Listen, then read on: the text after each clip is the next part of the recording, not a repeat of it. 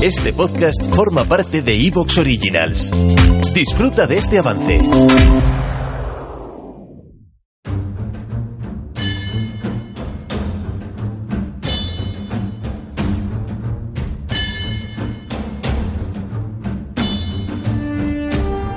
Muy buenas tardes, amigas y amigos oyentes de Colectivo Burbuja. Os doy la bienvenida a un nuevo programa de debate directo.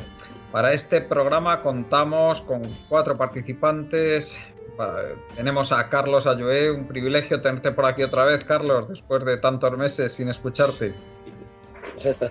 Aquí estamos otra vez. Tenemos también a Carlos Arrabal. Buenas tardes, Carlos. Muy buenas tardes.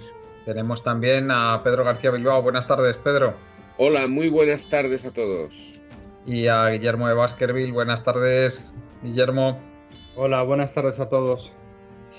Hoy vamos a tratar de tres temas. Vamos a hablar de la moción de censura de Vox, que, va, el, que la va a defender va a ser eh, el, antiguo teniente alcalde y miembro del Partido Comunista de España, Ramón Tamamet. Esto hace ya bastantes décadas y últimamente se le conoce por haber dado un viraje hacia la derecha tremendo en su ideología política y aquí le tenemos defendiendo esta moción de censura que presenta Vox. Vamos a hablar de ello porque va a ser un espectáculo inenarrable. Adelantamos. vamos a ver qué podemos esperar. Vamos a hablar de qué podemos esperar de esta moción de censura. En, eh, segundo lugar, vamos a hablar de lo que está pasando en el sistema financiero, eh, especialmente la.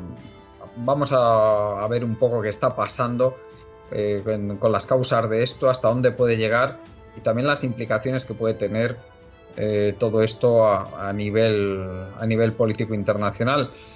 Y en tercer lugar hablaremos de política estadounidense, vamos a hablar de ese posible arresto que puede sufrir el expresidente Donald Trump y que y cómo la puede montar pero a base de bien en las redes sociales lo cual nos lleva a hablar también de la polarización política en Estados Unidos y también del tipo de sociedad que hay allí, un tipo de sociedad que, al que desgraciadamente nos vamos pareciendo cada vez más, aunque desde luego con bastantes años de retraso y, afortunadamente. Empezamos con el tema de la moción de censura.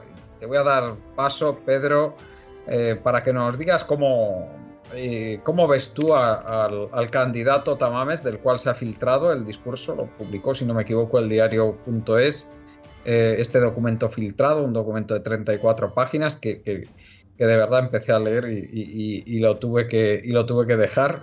o sea que no, ahí no os voy a poder ayudar mucho para, para con, este documento de Tamames y sobre todo también ¿Qué, repercusiones crees que puede tener en la, política española? Adelante.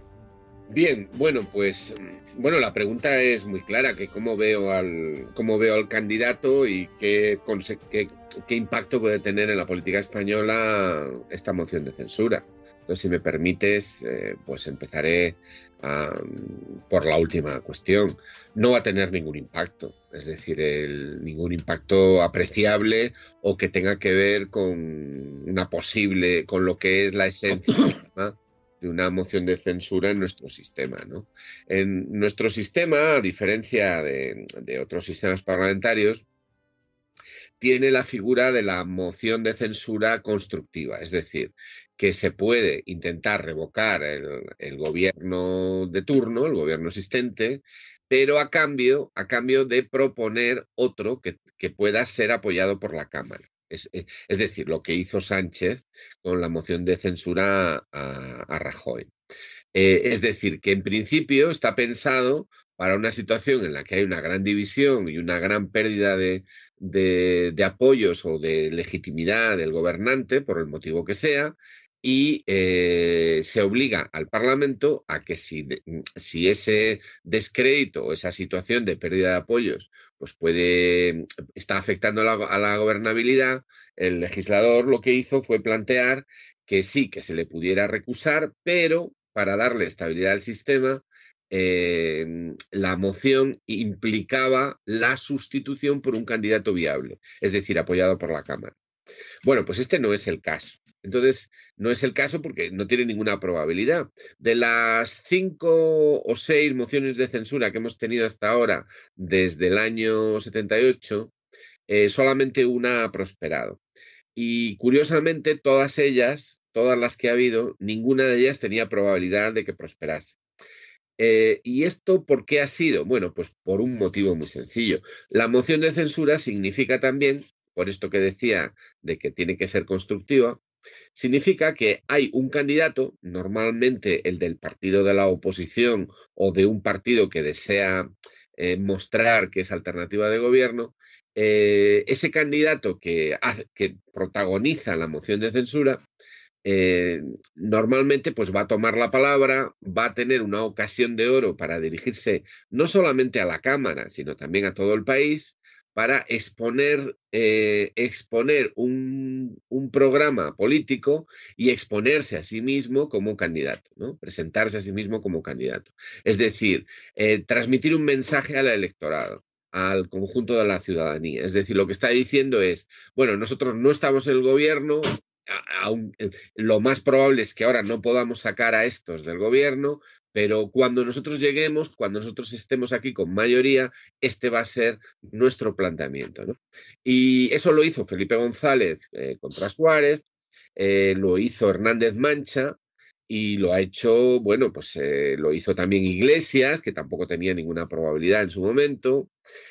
Bueno, y ahora le toca a Vox. Entonces, ¿dónde ha surgido la novedad? Pues en el candidato. Y tú me preguntabas por, por el candidato, ¿no? Que cómo le veía yo al candidato. Bueno, se da la circunstancia de que yo conozco personalmente al, al candidato, porque el candidato Tamames fue profesor mío en la escuela diplomática hace ya bastantes años, ¿no? Y entonces, bueno, pues tuve, tuve ocasión bastante de, partir con él. Luego también eh, le conocí por otros motivos. Eh, le conocí en Izquierda Unida y también, eh, bueno, pues por otras cuestiones que tienen que ver con la facultad y tal. No es que le haya tratado mucho, pero bueno, sí me, sí me hice en su momento una idea de él. Él es un prototipo del, del, del carrillismo, es decir, este, hombre, este hombre lo que representa es régimen del 78 en estado puro, vamos. Eh, lo que pasa es que, bueno, pues ha tenido un periplo personal pues muy curioso. Él, abandonó eh, el, el, el, PC eh, ya muy, muy prontamente. En, en la época en la que, en la que Carrillo estaba, estaba mm, ya a punto de salir. Luego siguió en Izquierda Unida, siguió en Izquierda Unida, montó la Federación Progresista eh, y finalmente acabó, acababa, acabó abandonando Izquierda Unida y luego tuvo un periplo muy curioso, estuvo en el CDS, eh, luego estuvo en su casa, en la facultad, se jubiló, etcétera. Bueno, ya iba jubilado muchos años ya.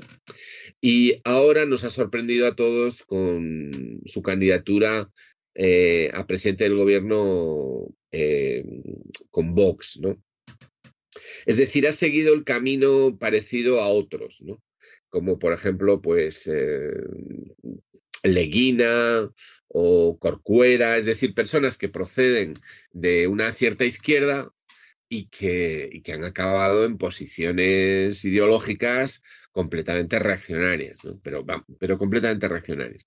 En ese sentido, quizá de, los Leguina y los Corcuera, el que sea menos reaccionario sea, sea Tamames, ¿no?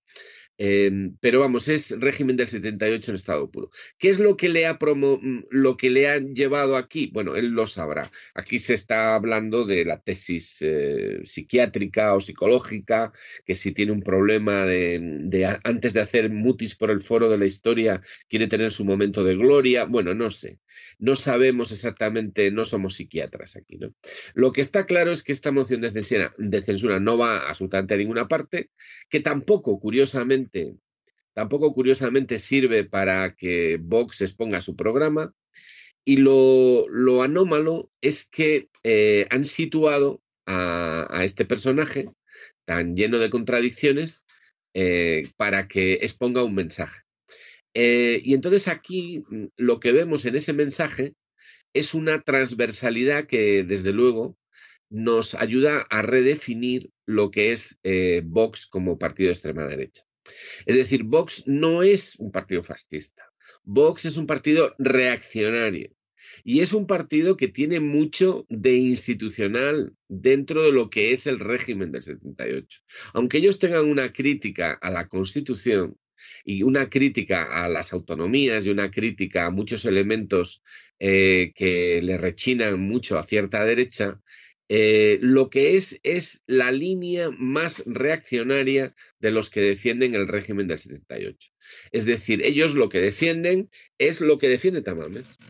El, 78 fue la reconciliación y ahora lo que pasa es que hay unos rojos desatados, eh, bolcheviques venidos del Averno, hijos de Putin todos ellos, que se dedican a romper eh, la tranquilidad, eh, de la que los españoles nos dotamos en el 77. ¿no?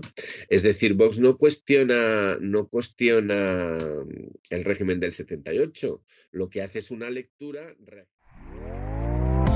¿Te está gustando lo que escuchas? Este podcast forma parte de Evox Originals y puedes escucharlo completo y gratis desde la aplicación de Evox. Instálala desde tu store y suscríbete a él para no perderte ningún episodio.